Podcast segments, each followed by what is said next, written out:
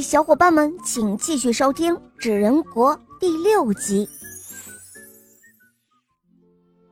这时候，广场上越来越多的长颈鹿和大象满广场的跑，蓝纸人们抓不住那些长颈鹿和大象，广场上的纸人们乐得哈哈大笑，蓝爸爸差点气昏过去。他命令蓝纸人排成一溜长队，然后走到第一个人面前，这样一折，然后那样一折，不好了！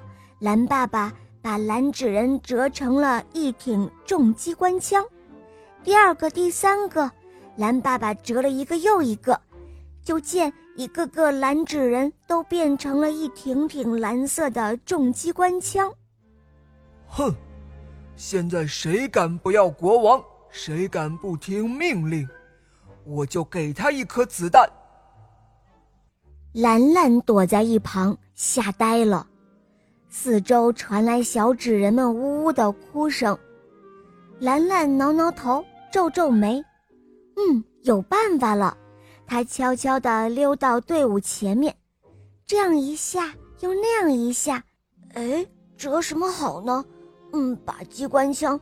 都在折成蓝纸人吗？哦，不行，蓝纸人都听爸爸的，还会被他折成机枪的。兰兰这样一想，然后他又一折，那样一折，折了一只蓝色的大鸽子，用力一甩，鸽子飞到蓝天上去了。就这样，蓝爸爸在前面折。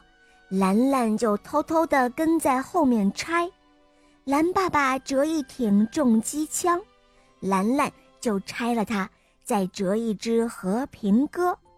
蓝爸爸折完了，喘了几口气，回头一看，哦，糟了！最后一挺机枪也变成了蓝鸽子飞跑了。现在眼前就只剩下兰兰一个蓝色的纸人了。蓝爸爸气得要发疯了，他一把抓住了兰兰。天哪！蓝爸爸为了想做国王，他竟然想把兰兰也折成一管机关枪。这时候，黄黄、白白、黑黑和红红急忙跑过来，从蓝爸爸手里抢过兰兰。他们大声地说：“坏蛋，坏蛋，不许欺负兰兰，不许欺负兰兰！”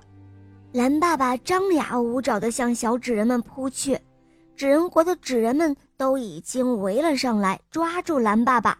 大伙七手八脚把蓝爸爸也折成了一只大鸽子，然后放上蓝天。只剩下兰兰一个蓝纸人了。